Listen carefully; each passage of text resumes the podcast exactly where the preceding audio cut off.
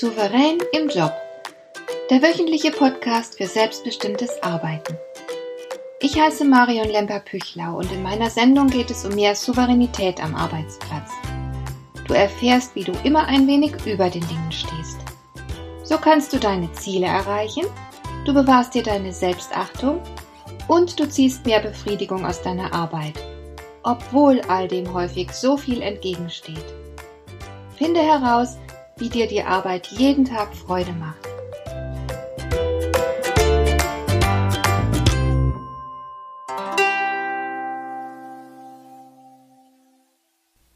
Ich bin professionelle Rednerin und stehe häufiger auf einer Bühne, wo ich den Menschen Wege aufzeige, mehr aus ihrer Arbeit herauszuholen und die Arbeit zum wichtigen Bestandteil eines glücklichen und erfüllten Lebens zu machen. Und es gibt einen Mann, einen Kollegen, der noch sehr viel öfter auf Bühnen steht als ich und damit sehr viel mehr Erfolg hat und sehr viel mehr Geld verdient. Dieser Mann heißt Hermann Scherer und ich bewundere ihn rückhaltlos. Ich habe fast alle seine Bücher gelesen und er berichtet darin immer wieder mal davon, dass andere ihn glühend beneiden. Sie sagen, Mensch Hermann, du hast es gut. Tolle Karriere, tolle Familie, tolles Leben, jede Menge Geld. Und Hermann Scherer ärgert sich jedes Mal über solche Bemerkungen, denn er weiß nur zu gut, wie viel Kraft, Zeit und Engagement, wie viel Mut und Einfallsreichtum, wie viel Lernbereitschaft und wie viel Durchhaltevermögen ihn seine Erfolge gekostet haben und auch immer noch kosten.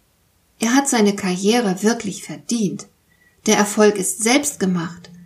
Und dafür war und ist ein Preis zu entrichten. Das sehen die Neider nicht. Alles im Leben hat seinen Preis. Das ist nun ein Allgemeinplatz, eine Plattitüde, ich weiß, aber trotzdem scheinen das viele nicht auf dem Schirm zu haben. Was mich wirklich immer mal wieder wundert. Ein bequemes Leben hat seinen Preis und ein erfolgreiches auch. Viele suchen sich einen Job und hoffen auf ein schönes und erfolgreiches Berufsleben. Aber wo soll denn solch ein Leben herkommen? Es ergibt sich bestimmt nicht automatisch aus dem Arbeitsvertrag. Es ergibt sich nur aus dem täglichen Tun. Zum Beispiel ist es vielen Menschen sehr wichtig, dass sie am Arbeitsplatz gute und verlässliche Beziehungen aufbauen. Die meisten finden es schön, wenn sie ein tolles Team haben, wenn sie selbst darin beliebt sind und wenn die Kontakte zu den Kollegen auch ein bisschen herzlich sind. Aber wo soll diese Herzlichkeit herkommen? Das Erstaunliche ist, dass viele darauf warten, herzlich behandelt zu werden, statt die Herzlichkeit eigenhändig ins Team hineinzutragen und zu festigen. Sie werden vielleicht nicht sonderlich nett behandelt und hören dann auf, selbst nett zu sein. Aber genau da liegt die Herausforderung. Wenn du etwas wirklich willst, musst du etwas dafür tun, auch wenn das manchmal hart ist. Und es erfordert in der Tat viel Disziplin, sich freundlich und einladend zu verhalten, wenn zumindest erst einmal nichts entsprechendes zurückkommt. Das schafft man nur, wenn man wirklich souverän ist. Ich persönlich denke ja, dass gerade so etwas wie das Arbeitsklima eine Frage der Selbstachtung ist.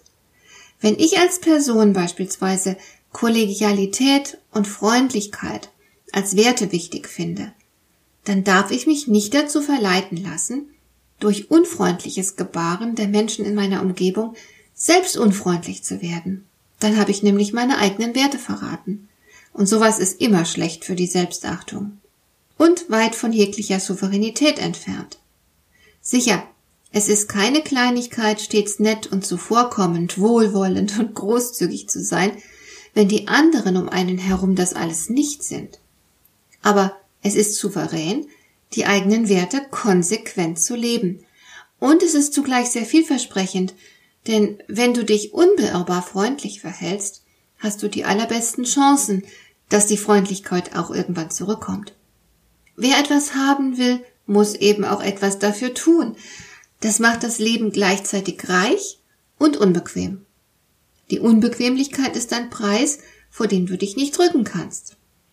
Es wird, wie gesagt, immer ein Preis fällig.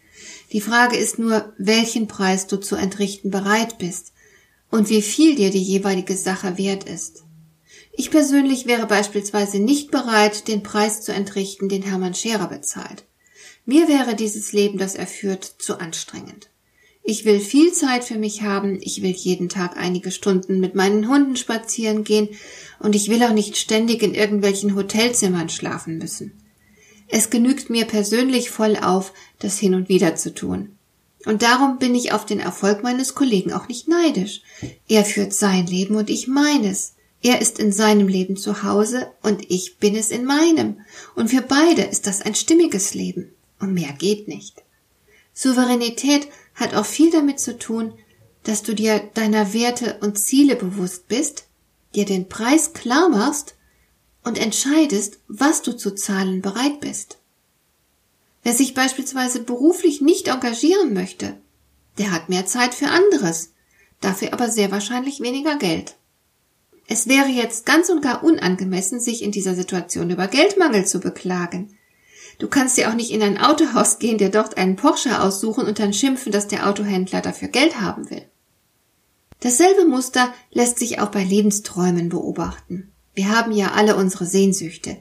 Jeder kann vermutlich den Satz beenden, der da beginnt mit ah, wenn ich könnte, wie ich wollte, dann würde ich jetzt dies und das machen.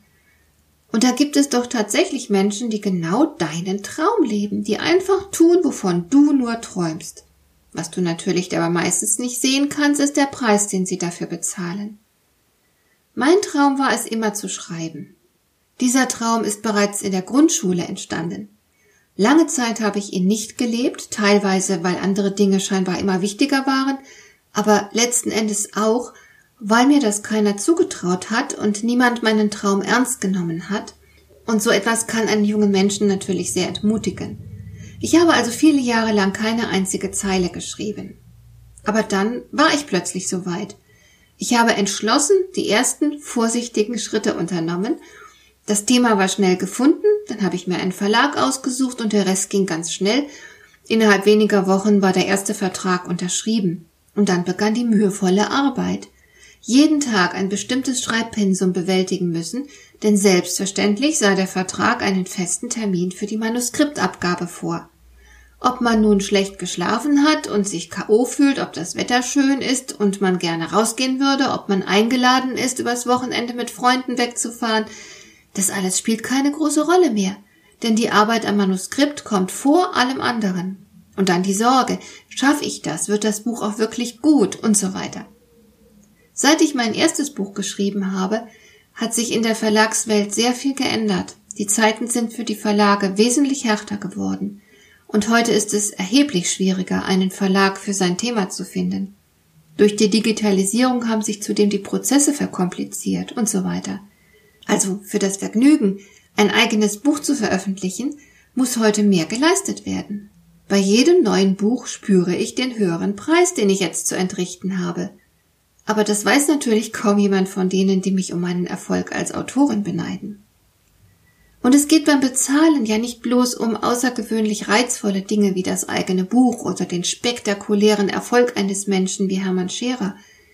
Es geht für dich und mich und jedermann vor allem um die ganz banalen Alltagsdinge. Ich weiß beispielsweise noch, dass eine Studienfreundin von mir niemals bügeln wollte. Sie fand zwar frisch gebügelte Wäsche schön, aber der Preis war ihr zu hoch, sie hasste bügeln. Und darum trug ihr Mann niemals Oberhemden, sondern immer dünne Rollkragenpullover, und für sich selbst kaufte sie auch immer nur bügelfreie Kleidung. So etwas ist souverän. Meine Freundin war sich ihrer Bedürfnisse vollkommen bewusst und hat ihr Verhalten entsprechend darauf ausgerichtet. Sie musste dann eben auf manch schönes Kleidungsstück verzichten, das ihr zwar gefallen hat, das aber nicht bügelfrei war. Und zu diesem Verzicht war sie bereit. Sie hat sich da nie drüber beklagt. Oder nehmen wir nochmal das Beispiel mit der Beliebtheit. Klar ist es schön, wenn dich alle im Job mögen, wenn sie gerne mit dir reden, dich sympathisch finden, dir gerne zuhören und so weiter. Aber so etwas kommt nicht von ungefähr denn man wird für gewöhnlich nicht dafür gemocht, was man ist, sondern für das, was man anderen gibt. Du wirst also etwas dafür tun müssen, damit die anderen dich mögen. Du musst sie bestätigen, ihnen zuhören, auch mal helfen und so weiter. Du musst dafür sorgen, dass sie sich in deiner Gegenwart immer wohlfühlen. Dann bist du beliebt. Willst du das so sehr, dass du bereit bist, den nötigen Preis zu bezahlen? Das ist die Frage. Und nicht, ob du ein netter Mensch bist, den man einfach mögen muss. Neulich habe ich wieder einmal einen Ausschnitt aus der Show Das Supertalent gesehen. Dort bewerben sich alle möglichen Leute mit den unterschiedlichsten Leistungen um den Titel des Supertalents. Ich muss sagen, dass ich sehr beeindruckt war. Ich habe da Vorführungen gesehen, die einfach nur Bewunderung wecken. Es gibt offensichtlich Menschen, die ihre Kraft und Freizeit über Jahre ins Training stecken und dann am Ende Außergewöhnliches vorzuweisen haben, wie zum Beispiel atemberaubende Akrobatik. Für so etwas Großartiges ist immer ein sehr hoher Preis zu entrichten. Und die Leute verdienen in der Tat Bewunderung. Aber ich denke so bei mir, dass es ebenso Bewunderung verdient, wenn jemand sein Leben gut im Griff hat. Wenn jemand einen Job macht, den er mag, eine Familie hat, die funktioniert, wenn er über lange Jahre seine Freundschaften pflegt, einem Hobby nachgeht, das ihn befriedigt, wenn er in sich ruht, sich selbst und andere mögen und akzeptieren kann, wenn er das Leben liebt. Auch solche Dinge fallen nicht vom Himmel. Auch dafür wird immer ein Preis entrichtet, auch dafür sind Anstrengungen nötig.